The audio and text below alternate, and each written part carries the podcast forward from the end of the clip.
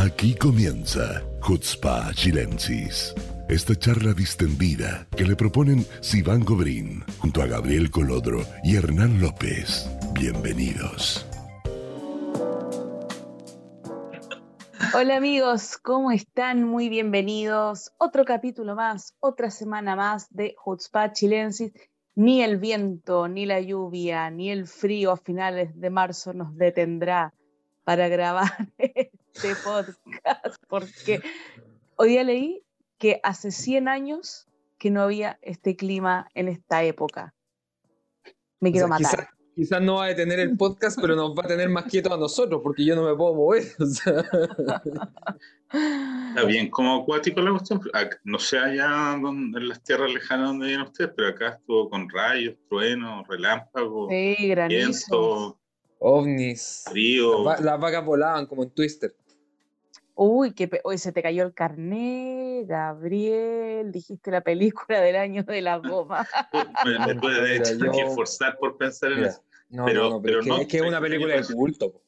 Tienes razón, o sea, las cosas, la, acá en los kibutzim, la gente por alguna razón pone las plantas en maceteros, cuando puede ponerlos en la, tierra, pero los pone en maceteros.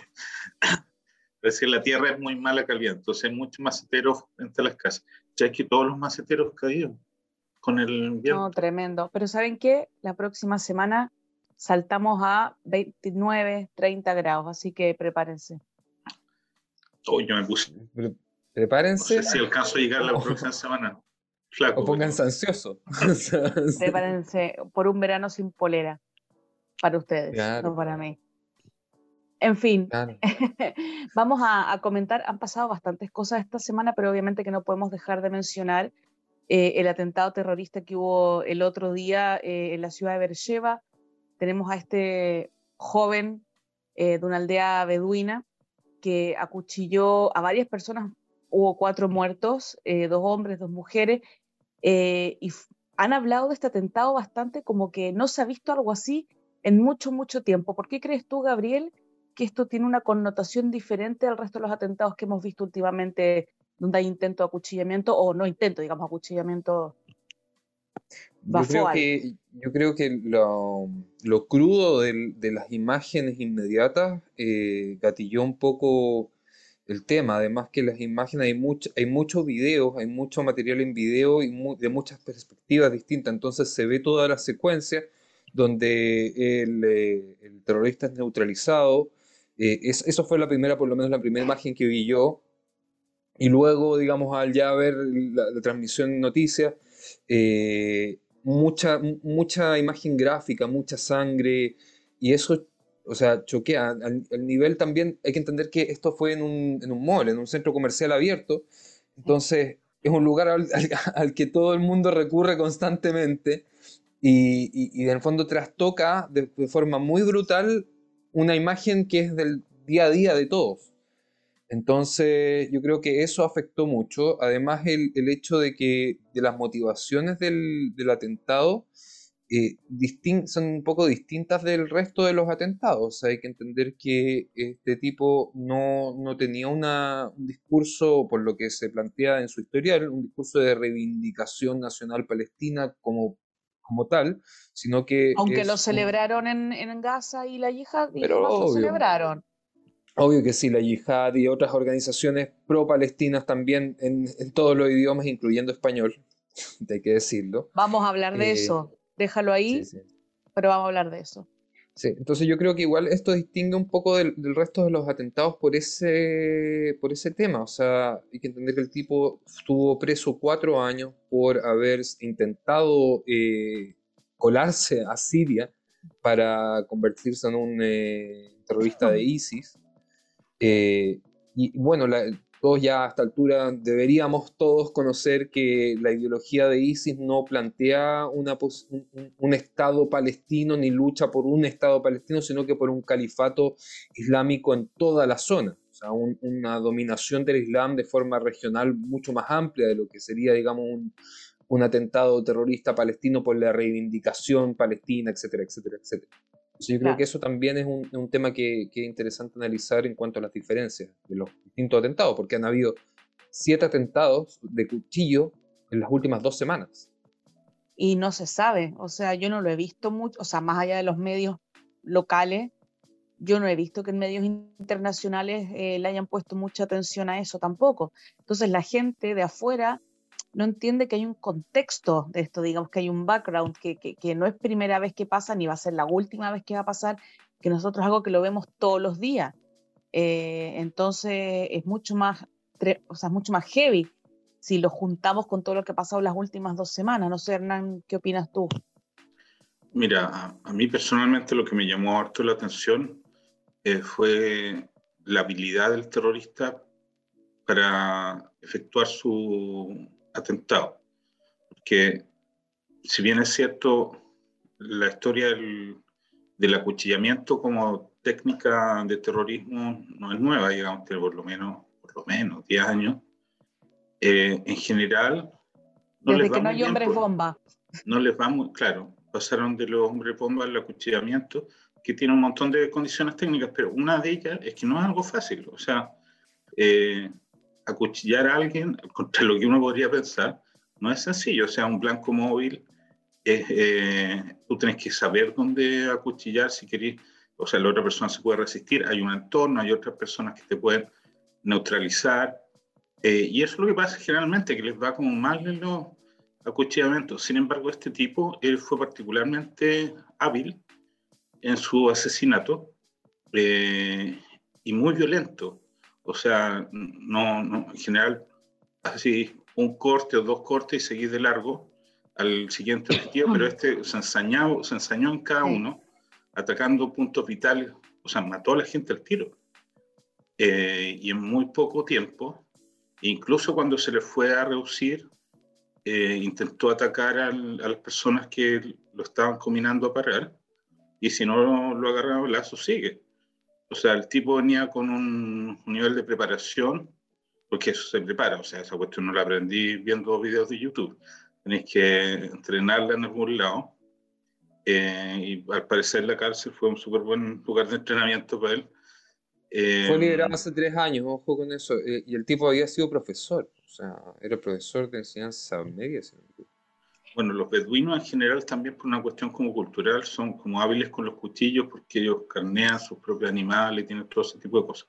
Pero de todas maneras me, llamó muchísimo la atención eh, eh, su,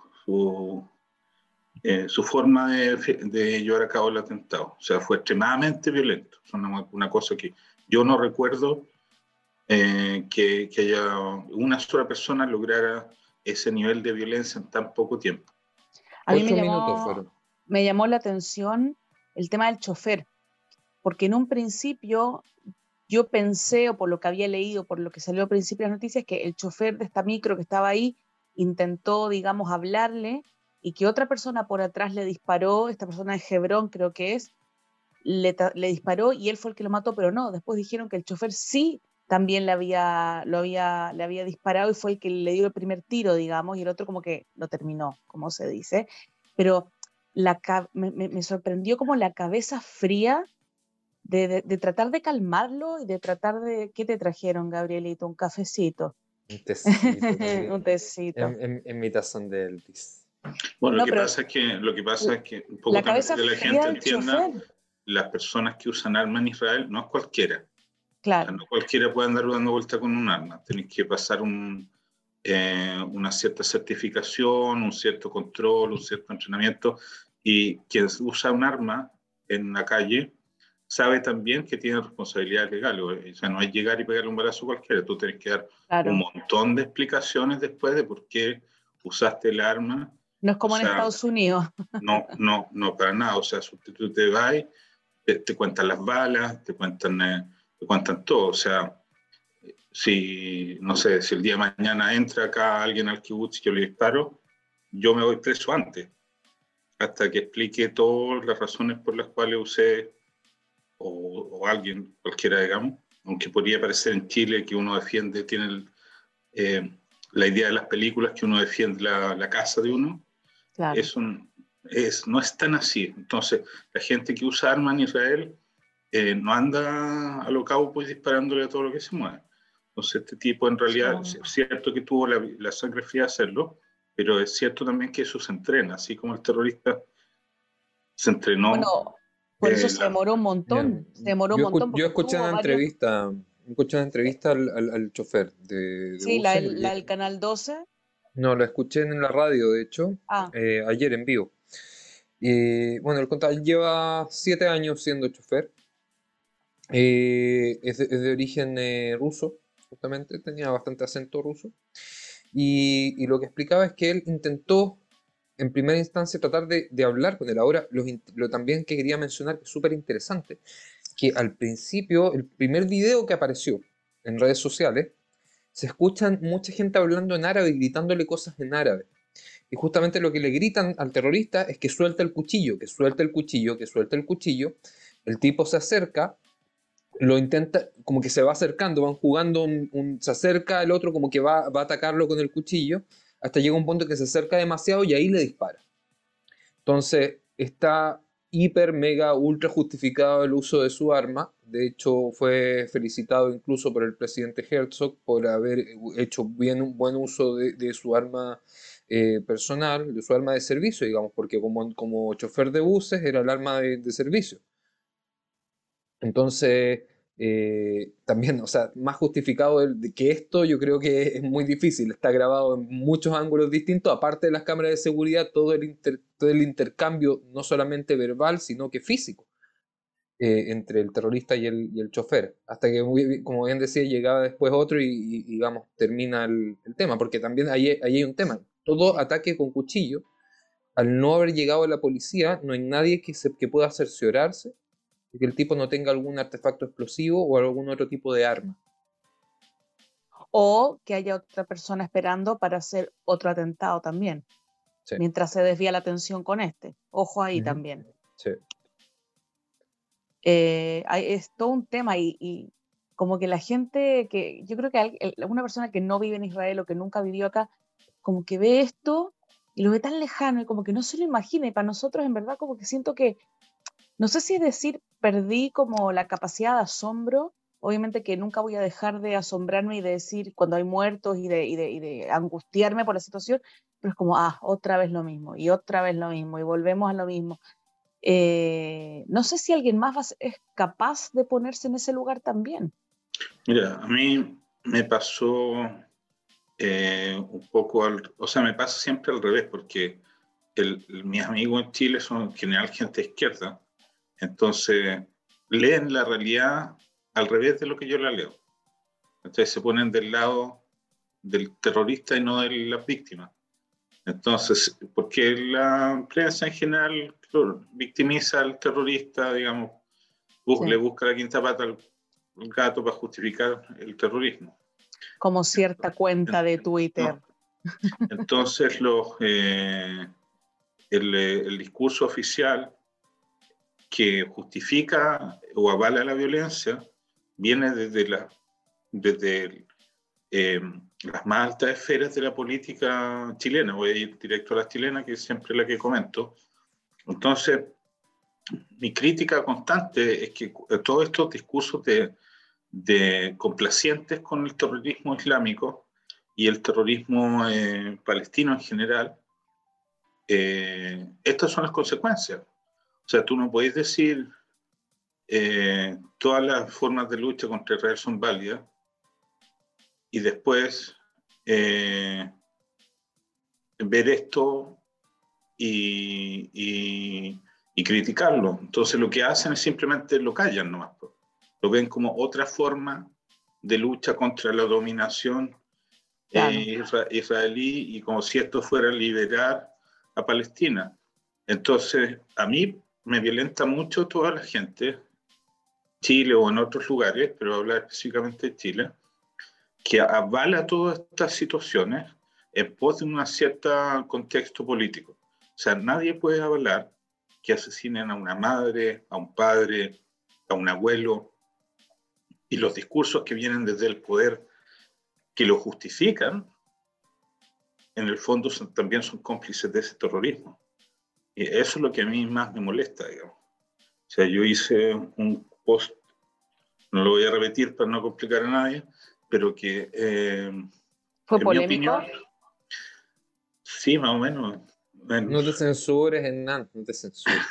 No, voy a, bueno, mencioné que el, el, actual presidente de Chile en su momento ha hecho siempre discursos que son validantes de estas situaciones de, de como de, de eh, resistencia a la ocupación, entre comillas. Entonces, en esta resistencia a la ocupación, tú valías cualquier acto como este. O sea, de hecho, Chile no ha criticado eh, este, nada, ningún político salió a decir, hoy qué terrible que estén matando, acuchillando gente en las calles de, Tel Aviv. Si esto hubiera pasado en otro lado, hubiera salido en todos lados. Pero no, no sale. Entonces, incluso la gente acá de Israel, a mí me llamó mucho la atención, señor, un prohombre acá de Israel, el señor Yuval Geni, que se dio el gusto de, de pedirme en mi cuenta personal que sacara este post porque yo eh, estaba ensuciando las relaciones entre Chile e Israel. O sea, perdón. O sea, acá, acá los discursos de validación de la violencia que se hacen en Chile no son esos los, la causa o la fuente del enturbiamiento entre las relaciones entre los países. O sea, yo justo en mi cuenta de, post que ven dos personas, soy el... el eh, tu culpa. La, la matriz de la, que, que entraba la relación entre Chile y Israel. Entonces, hay, hay ciertas personas que, en mi opinión, no están viendo el, la panorámica. Digamos. Y la panorámica, para mi opinión, es que todos estos, cursos, estos discursos de validación de la violencia terminan validando esto también. Y, y el día de mañana nadie, ningún periodista lo, lo levanta una columna ni tampoco los prohombres judíos chilenos tampoco lo mencionan, porque no es, no les acomoda nomás, pues, ¿cachai? Entonces, ah, yo, mi opinión, la narrativa debería ser mucho más drástica, o sea, no debería haber espacio para ningún curso de, eh, discurso de validar el terrorismo. He dicho. Pero es que yo creo que nosotros estamos un poquito acostumbrados porque nosotros pasamos, o sea, es, como, es como hablar de una escalada. O sea, cuando nosotros vivimos una escalada, si bien es estresante, y nosotros ya sabemos lo que es. Sabemos lo que es una sirena antimisiles, sabemos lo que es eh, que caigan los misiles cerca de la, ciudad de uno, sabemos lo que es. Lo mismo nos pasa en este tipo de casos, porque nosotros tuvimos el 2017, sin, o sea, hay que, a ver, a ver, si alguno de ustedes se acuerda. La, la intifada de los cuchillos. 2017. ¿Cuántos acuchillamientos a israelíes hubo? Ah, no me acuerdo. Una cantidad gigantesca. ese fue el. No Por eso se llamó estamos hablando, estamos hablando de cientos. Sobre 400 acuchillamientos a israelíes. Sobre 400. Ah. Eso no es normal en ninguna parte del mundo y bajo ninguna circunstancia. Entonces, nosotros ni siquiera nos acordamos de cuántos fueron, porque uno mismo va, va, normalizando de cierta forma esto como parte de la realidad. Y, el, y el, contexto sociopolítico nos hace asociarlo a un tema, es súper complejo, es súper complejo, porque si indagamos en eso, ¿saben? De esos 400 y algo, 420, 430, ¿cuántos de, los, de las personas que acuchillaron eran palestinos que de los, de los que entran legalmente a Israel todos los días, hay que entender que hoy día entran a Israel aproximadamente 150.000 palestinos a trabajar todos los días entre Israel. ¿Los autores? ¿Los, autores? Los autores de los, que, de los que acuchearon. ¿Cuántos eran palestinos que viven en Cisjordania? Eran, al principio era la mayoría, porque era una política de Estado. No me Era una política de Estado, o sea, la, Autoridad Nacional Palestina llamó a cuchillar. Sí, pero digamos de los, que, de los que entran con permiso legal, de los que entran todos los días. Porque una cosa es alguien que se infiltra a Israel y, haga un atentado, y otra cosa es alguien que entra lo, lo, que, lo, que tuvo, lo que pasa es que tuvo como periodos, porque al principio era así como que llamaban y los primeros eran, pero obviamente después el ejército a los que vio que eran peligrosos ya no los dejó entrar más. Entonces ahí empezaron a reclutar a, a árabes locales. Eh, uno que otro infiltrado, yo creo que los casos más dramáticos tenían que ver con los infiltrados que yo me acuerdo de los acuchillamientos de familia. que era una hueá realmente horrible. pero para, para, para, hacer el punto, que no se me vaya la idea, porque si no se me va a ir. el, hilo, el, hilo. El hilo, si no se me va. El, eh, el tema es que de los que entran todos los días, los que tenían permiso para entrar a Israel, que en ese tiempo eran menos, digamos, que los que hubo después, a los dos meses aumentó el número. ¿Por qué? Porque los que, los que, de los que entran legalmente, solamente dos de esos atentados fueron de gente que tenía permiso para entrar a Israel. Dos de sobre 400. Entonces, ¿qué, qué es lo que entendió Israel de eso? Que si nosotros le damos permiso de trabajo a los palestinos para entrar a Israel y trabajar y volver, no hay una, una correlación con el aumento del terrorismo. Dos de sobre 400. La mayoría eran infiltrados o árabes israelíes. Sí, pero más o menos, porque igual así, esto, esto hay, hay una cuota que es espontánea y otra que no es espontánea. O sea, tú sí observación antes, no así atentado en cualquier lado. Entonces te, veí, te fijáis primero qué casa, qué lugares, qué centros, y eso lo puede hacer cualquiera. Pues, ese trabajo de información lo puede, y después el que ejecuta es el que está dispuesto a hacerlo, que no cualquiera está dispuesto a hacerlo, porque en el fondo es una acción kamikaze, porque lo más probable es que no salgáis vivo de esa cuestión. Yo creo que en parte por eso le gritaban suelta el cuchillo, porque en el fondo cuando suelta el cuchillo eh, no lo pueden eh, neutralizar, eh, en teoría. Entonces, si está desarmado, ¿por qué está desarmado? Ya, se entregó, ya se entregó. Lo, pueden reducir, pero no neutralizar. Lo pueden arrestar, pero no lo puedes, no, lo puedes dispararle a muerte. no, no, pueden dispararle, pueden dispararle a la pierna o está desarmado. Entonces no. Si, no, si Iván no sería, si Iván no sería capaz. Si no sería No se puede, pues no se puede. Ahí te vas presa tú, si van con él, los dos juntos en la misma celda. Porque no, no se puede, porque eso ya es un acto criminal si el tipo está desarmado. O sea, el caso no, de, no podía ser el, el no, podía ser tu justicia por la justicia. O sea, no, no estamos en, en el Far West de ayer presa, ¿sí? Igual, igual, igual, igual lado. bueno, yo creo que es hora de que vayamos a nuestro tema, ¿no? ¿Cuál era nuestro este, tema? No, este no era el tema. Este, todos son temas, pero, pero nosotros queríamos hablar de otra cosa. O sea, sí, nosotros queríamos esto hablar... un poco el tema. No, es otra cosa que también es importante y que también creo que es importante que la analicemos. Eh, el discurso de, del presidente Zelensky a la, a la Knesset, que se dirigió a, a, lo, a, los diputados el domingo, si la memoria no me falla. Sí, este domingo fue. Eh, hubo muchas críticas, hubo muchos peros, porque la gente estaba esperando mucho este discurso. Eh, y el problema fue que, en mi opinión, si van personal, eh, estuvo un poquito mal asesorado, en el sentido de que hizo apologías al holocausto y dijo que había muchos justos entre las naciones ucranianos, que para los que no saben, justo entre las naciones son no judíos que ayudaron judíos. Eh, y, apeló a, esa parte de la sensibilidad y, dentro de los Javerei Knesset no cayó muy bien y en general creo en la sociedad israelí no cayó muy bien que él haya hecho una comparación con, eh, con el holocausto. Eh, no voy a empezar ahora a decir por qué sí, por qué no, porque si no puedo estar tres horas hablando. No, pero es que yo creo que no, no leyó la, la, sensibilidad de forma directa. O sea, a ver, yo creo que estuvo mal asesorado.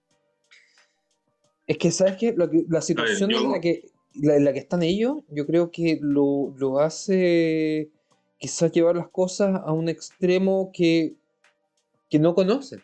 Ese es el tema. O sea, yo creo que nadie conoce el extremo en carne propia hoy día en el mundo. Yo imagino que ningún pueblo hoy día está, digamos, puede decir o compararse siquiera con lo que vivió nuestro pueblo durante la Shoah. Entonces. Yo, ah, no, no, yo, a ver. Primero, nosotros, el capítulo anterior, mencionamos que iba a ocurrir y dijimos que lo primero que iba a hacer iba a ser buscar empatía, algún discurso de empatía. De hecho, empezó hablando dos, tres palabras en hebreo. Eh, ahora, él, él no hace una apología del holocausto. O sea, los 20 minutos, me lo oí dos veces antes de empezar el coso. No hace una apología del holocausto, tampoco menciona los Sin mencionar a, los siete, no, no menciona lo justo. Dice que el, pueblo ruso, o sea, perdón, los ucranianos, al final del discurso menciona que los ucranianos eh, salvaron gente en la época de la Shoah. Bueno, eso es. ¿A eso se refiere?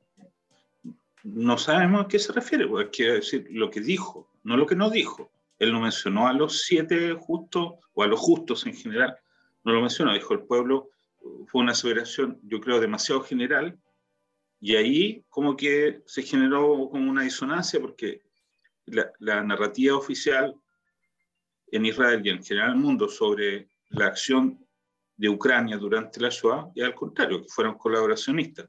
Entonces, el, el, eh, que, él dijera que Ucrania hizo por salvar a los judíos, te hace disonancia. Y la gente, como dice, no me calza. Ahora, es cierto que una parte de los ucranianos y sí hicieron cosas por salvar judíos, a ver, los polacos también, y también fueron colaboracionistas, hay de pero Es cierto, pero es cierto, ahora también es cierto que Ucrania, la Ucrania de hoy, en esa época era parte Rumania, parte Rusia, parte Ucrania misma. Crimea, por ejemplo, no era parte de Ucrania, donde fue las acciones más antisemitas, tan fuera de lo... Entonces, hay, hay ahí una aseveración que la gente leyó como quiso leer. Ahora, lo que él hace es lo que hizo en todos los discursos parlamentarios que ha hecho. Estuvo ahí, en, hizo en Inglaterra, hizo en Italia, que ha hecho en todos lados. Es decir, nos están dejando para la cagada, vamos a desaparecer, necesitamos armas. Eso es lo que dijo. O sea, y necesitamos armas porque, y después hizo la analogía porque nos quieren hacer desaparecer.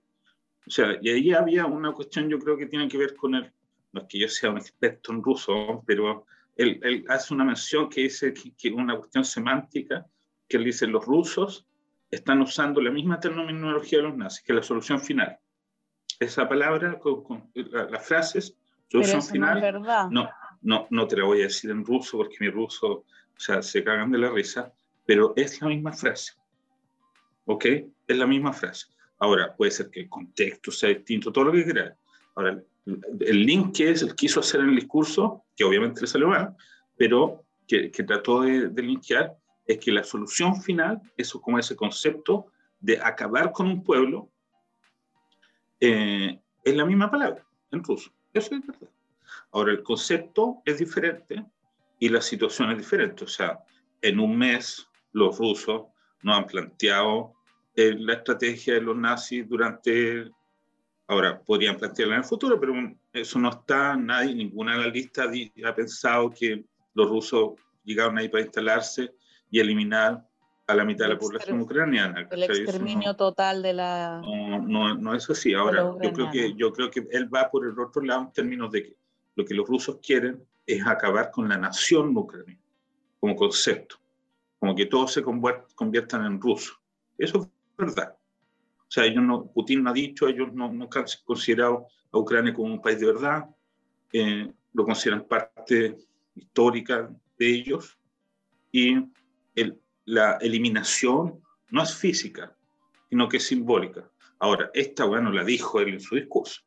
Entonces, no quedó muy claro, fue demasiado, eh, yo creo que el, el, el, punto donde él quería llegar, que era denme la Barcel, lo dijo. Eh, lo dijo, pero como que quedó ahí medio... Sí, sí, porque también dijo, en el fondo partió agradeciendo también y aplaudiendo los intentos de negociación.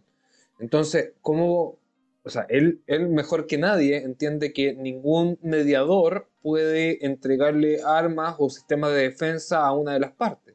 Entonces, por un lado, está valorando el trabajo que se ha hecho y por otro lado está pidiendo, hey, tomen partido Pidió, no, pidió también la, lo que pasa es que esta cuestión de que nosotros somos mediadores es una cosa, comillas, al final y tampoco resultó. Ahora, lo que él pidió siempre fueron armas y después lo que ha pedido todos los demás, que también cuando fue el Parlamento alemán también pidió que hicieran efectivo el boicot y con los alemanes fue mucho más duro, o sea, les criticó que eh, están mirando el lado por recibir el petróleo, ¿cachai? No hacen efectiva ninguna sanción. O sea, dicen una cosa y dicen otra. Con los alemanes fue mucho más violento. Y con nosotros claro, o sea, a nadie le gusta que vengan a tu casa y te digan, oye, viejito, no estás haciendo nada. Eso fue lo que dijo, no estamos haciendo nada. Dijo, no están recibiendo refugiados, que es un reclamo que la, la, Embajada de Ucrania formalmente hizo ya hace dos semanas atrás contra Israel, que se le estaba pidiendo visado a los ucranianos cuando no existe entre los dos países un visado, o sea, un ucraniano que entre a Israel podría entrar sino más. Y este, este proceso de preguntas que hay ahora, y claro, tú decís, el Ministerio del Interior obviamente te pregunta porque no, no vienen a hacer turismo, no vienen a las playas islas, vienen a quedarse acá porque están en guerra, ¿se entiende? Pero técnicamente ese procedimiento no estaba. Entonces, ustedes acá, en vez de recibirnos, nos están poniendo trámite. Eh, no, no, están, no nos pasaron la equipa Barcel y parece que tampoco nos la van a pasar. No están haciendo sanciones contra Rusia, ninguna. Israel no está sancionando nada, o sea, no, no, hay, no hay ninguna. Eso es verdad también, que de repente es duro reconocerlo, pero es verdad. O sea, nosotros no tenemos ninguna sanción contra Rusia, ninguna. Em, entonces, claro, tú te quedas la, la, mucha gente, los nacionalistas israelíes, dijeron, bueno, ¿quién es este tipo? Va a venir a nuestra casa a decirnos esto y más encima nos, enrostra la cuestión de la Shoah, como diciendo, ustedes tienen la obligación moral de hacerlo porque son judíos. Y ahí ya después nos fuimos de más porque empiezan con, salieron unas cartas así ridículas diciendo, bueno, Zelensky es judío, pero sus hijos no. Ahí están estúpidos. ¿Qué tiene que ver, O sea, ya ahí como ya mostrándole el hacha racista a algunas personas. Pero hay gente que escribe cartas y, y, jura que una carta en español se la va a leer Zelensky sentado en el baño, o sea... No, no, eh, pero sabes que yo recibí esa misma, esa misma, carta, la recibí yo en, en, una red del Partido Socialista de Chile. No tiene nada que ver. Entonces la gente dice, oh, los judíos están diciendo esto, mira, y en realidad es una persona no es una señora una señora que, que, poco criteriosa o sin criterio o descriteriada si el que, que, que, en el fondo no tiene claridad lo que está las consecuencias que esto puede tener a mí yo quedé como espantado que aparecía en una red del Partido Socialista porque no, no es algo, no es un tema del socialismo chileno de repente. No, y no una redacción gubernamental tampoco. No, pues no hay ninguna de nadie, con Perico los palotes, se le atravesado, escribió una carta. Y, y, ahora aparece en, varios lugares como si fuera una verdad. ¿Quién firmó esa carta? Perdón, la... Yo te digo tú, tú sabes, Iván, tú sabes. La tengo acá, pero si yo se las mandé, te la Gobrin la mandó. De, espérate, pues si se las mandé en el chat, a ver, déjame ver. La que, la que te dio la talera en la mañana. ¿Ah, esa misma es, Hernán? Sí. Sí, pues la misma, es la misma. claro, a ver. Si van Gobriño, el Partido Socialista de Chile. John, John Kokura. Mm, ok. Ah, no, una, no, espérate, hay dos. Paula Stern. Paula Stern es la parte que tú dijiste de la cuestión de que dice que su hijo y bla, bla. Y después otro habla de lo este John Kokura habla de los grupos neonazis de Ucrania. Mira, hay un montón, un montón de gente ahora, y voy a decirlo solamente para que la gente dilo, nuestro podcast, porque la semana pasada nosotros mencionamos, dijimos antes de, de que haga el discurso va a salir un montón de gente en con, hablar cosas en contra de él, y fue justo lo que pasó. Yo te digo, esta, esta, esta semana eh, varios amigos, otra vez mi amigo de izquierda dejan tanto que sea eh, me decían lo mismo, esta cuestión de que Zelensky era nazi y que apoyaba el nazismo. Oye, paren su tontera, ¿cachai? ¿Cómo a ser nazi, ¿cachai? Y no, paran, o sea, y se han vuelto con eso y después que la OTAN, no, y más que el hijo de Biden tiene los intereses en Ucrania. No, espérate, dice, es que no es nazi, es nazi, como que hay gente que, que, justifica que no es nazi porque es judío. Ese no es el argumento de que no es nazi. tampoco, tampoco es el argumento, claro mezclan, como tú bien dijiste, mencionaste en nuestro chat interno, o sea, acá están haciendo una ensalada gigante. O sea, ya la gente dice, bueno, pero el hijo de, el hijo de Biden, y, un amigo argentino me decía, mira, no puedo ver eh, Russian Today, nos están cortando la libertad de información. justo, justo hoy día yo estaba buscando el tema también, ¿te acuerdan que les dije las resoluciones de, Ucrania, cómo había votado Ucrania eh, en las resoluciones contra Israel? y que no, y que mira, y que Ucrania ha votado siempre en contra de Israel, y ahora Israel los está ayudando y no sé qué. Te juro que hice el trabajo, el ejercicio de entrar a la página de la ONU a buscar si existía algún seguimiento de esas, o una tabla, no sé, algo con esas votaciones. No la encontré, pero tú mismo, Gabriel, me dijiste, o sea, e, e, es, ridículo. No es que no puedes, no puedes comparar las decisiones de gobiernos anteriores, sobre todo en un país que ha tenido un proceso social, una, una revolución social tan reciente eh, y con cambios gubernamentales tan claros. O sea, en los últimos 20 años Ucrania... En, los últimos 20 años Ucrania ha tenido un salto, o sea, no podemos ir siguiendo uno a uno, no, pero es que el gobierno eh, digamos, prorruso de Ucrania hace 20 años votó en contra de Israel, entonces Zelensky es malo. Ah, ah, claro, además adaptan la realidad como les conviene, porque lo dicen, bueno, antes cuando estaban los gobiernos prorrusos era mejor, pero ahora no es mejor. Entonces es una, es una, una cosa que no tiene ningún, ni pie ni cabeza. O sea, acá hay una, hay, un, hay una guerra sea, no estamos hablando, los rusos están dentro de Ucrania, hello, ¿cachai? Los rusos están siendo invadidos. ¿Cómo los rusos están siendo invadidos? Perdón, perdón, los ucranianos están siendo invadidos. Es un agente encubierto. 6-7, soy agente de, Putin. los, eh, las ciudades ucranianas están en llamas, ¿cachai? Están muriendo la gente. O sea, está claro cuál es el agresor, pues corten su weá. ¿Cómo no? Corta la weá, cierren por fuera. Profesor Rosa. Claro, no, Profesor no, Rosa. ¿Puedo decir algo positivo de todo esto? Que hoy, entre ayer y hoy día, que empezó a funcionar el hospital de, de campaña israelí en Ucrania. ¿Ustedes han visto los videos que han salido? De los doctores y todo. Son espectaculares. Me emociona hasta las lágrimas. Y mira que yo soy bien durita, oye, no lloro con nada y esto de verdad me emocionó. No, no lo vi. Podían mandar. Fíjate, los puse en Twitter. De hecho, hace un ratito puse uno a una niñita que le celebraron el cumpleaños eh, y los doctores israelíes, una enfermera le trae una torta y están los papás ahí como con globos y con, eh, con collares. Y una, una de las enfermeras israelíes, no sé si enfermera o doctora en verdad, eh, habla, habla ruso, entonces le, se lo le traduce a los papás lo que dicen los doctores. No, espectacular. Impresionante las imágenes, súper emocionante.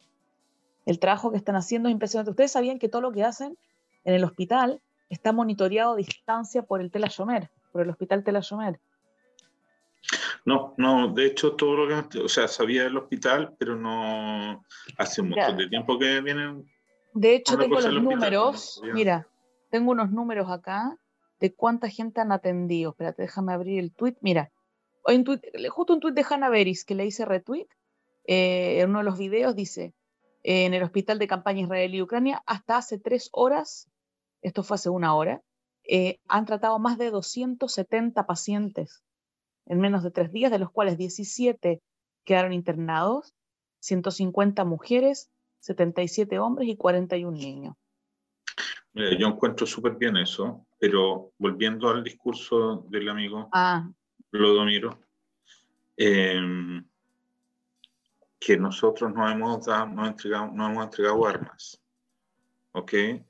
Eh, no sé si escucharon, pero último, en esta semana eh, se le están haciendo llegar al ejército ucraniano, no nosotros, sino otros países, equipo de la ex Unión Soviética, equipo militar de la ex Unión Soviética. 30 años ya, pero es algo que los. El año de la goma. No, pero los ucranianos.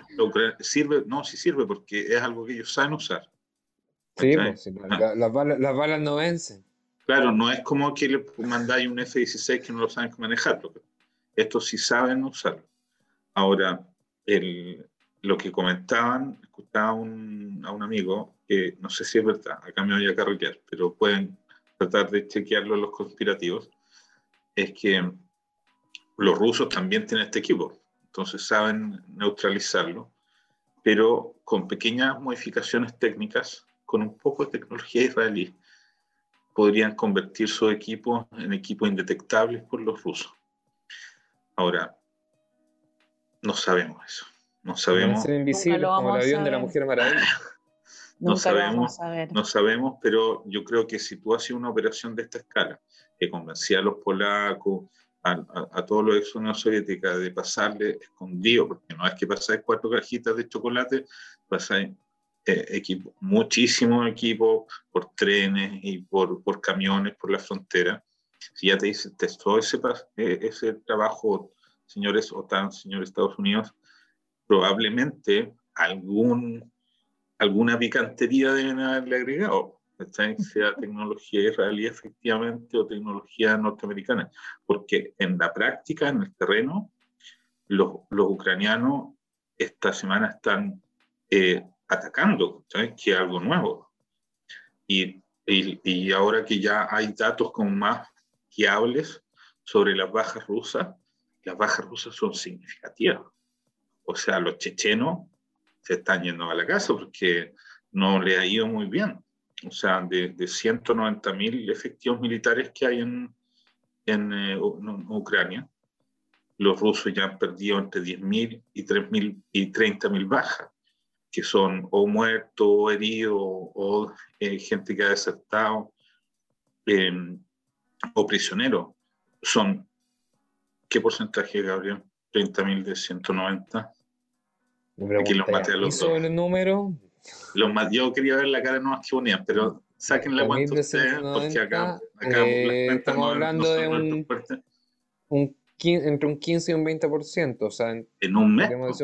en un mes. 6%, o sea, los rusos, los rusos están teniendo mil bajas diarias, diarias.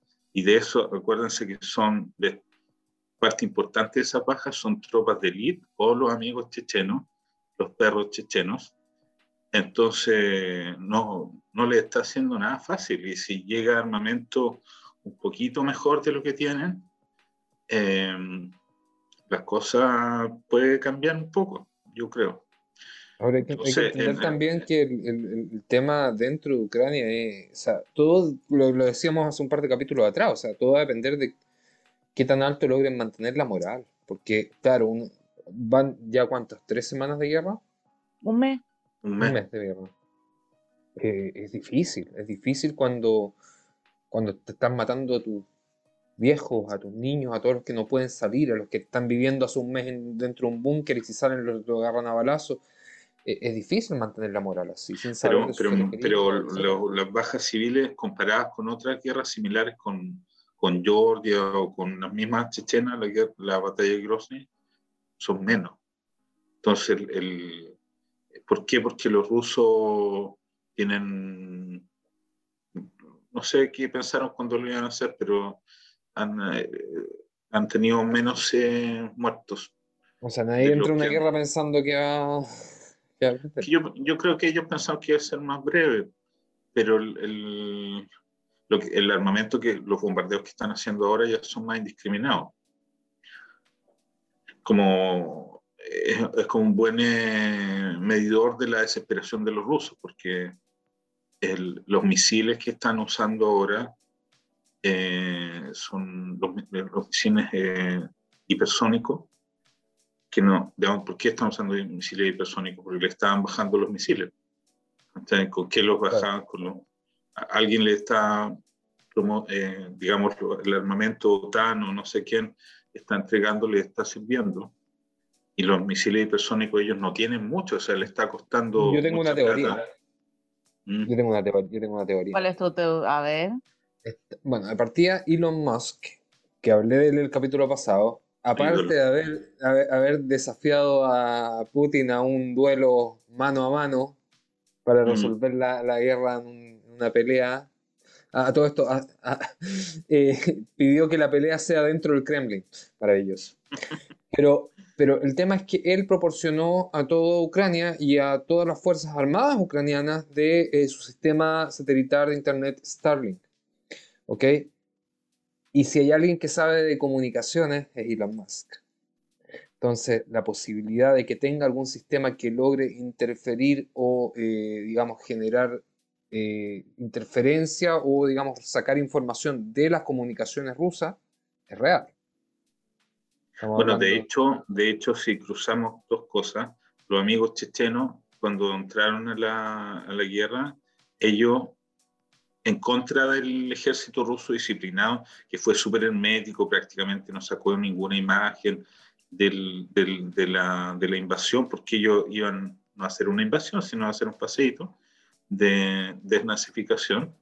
Los chichenos no, pues los chichenos sacaban videos en TikTok, iban con los teléfonos, hacían, eh, eh, eh, hacían gala de, su poderío y de la violencia que iban a ejercer, sobre los ucranianos. Y ahora que le están sacando la contumelia, los, ucranianos están sacando videos de vuelta, con los chechenos detenidos, con los chechenos muertos, con los chechenos arrancando, también en TikTok. Y es, como una guerra aparte, ¿cachai?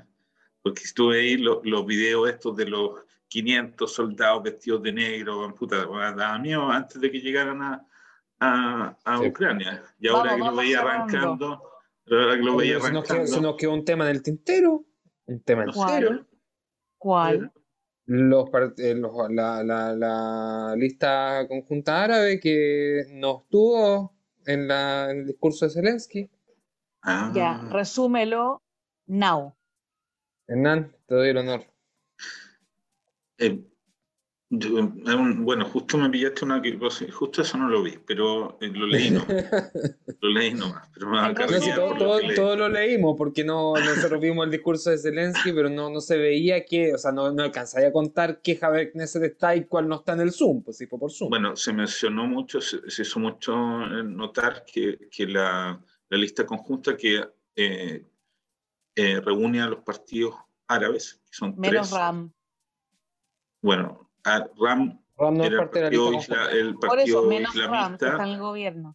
Ese salió. ¿Y cuáles quedaron entonces? Tal, Hadash, eh, ¿cómo se llama el Ahmed TV? Hadash está mezclado. Es, como el Partido Comunista, donde están árabes y judíos. Y el otro. Tal. Bueno, Tal son tres partidos. Entonces, los dos que quedaron.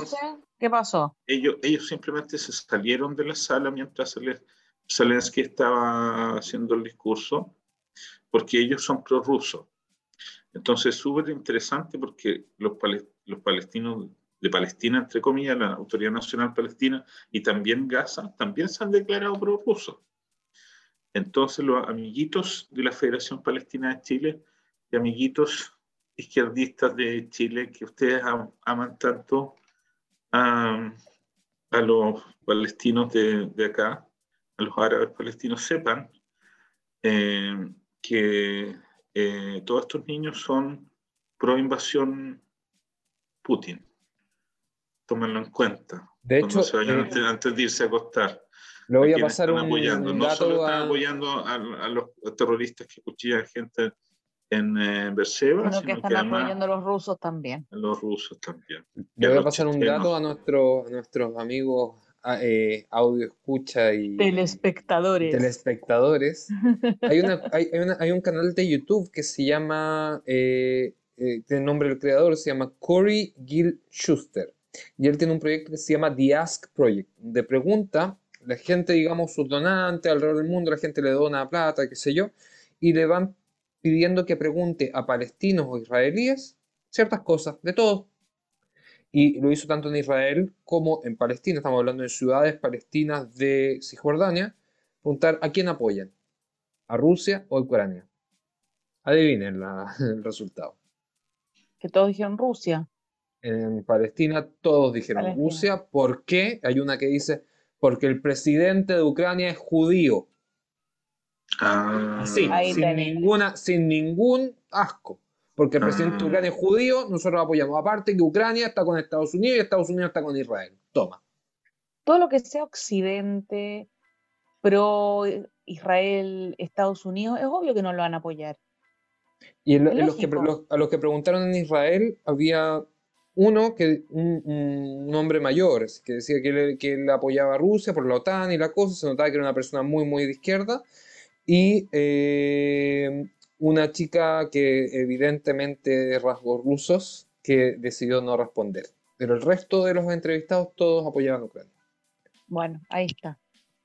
Vamos cerrando el programa. Eh, ¿Alguien tiene algo más para agregar? Hernán, vi, que abriste la boca. No, no, no, no, no, eso no se pregunta al final del capítulo. ¿Algo más que agregar? Yo, yo, yo lo, único que quiero decir es que la, guerra está ahí, porque en, en, los medios de comunicación, como la gente se empieza a agotar, como mm. que ya a dispersar y bajarle el perfil a la cosa. Eh, y, no, o sea, como dijo Macron en, su momento, estamos entrando en la etapa que va a ser más terrible de la guerra.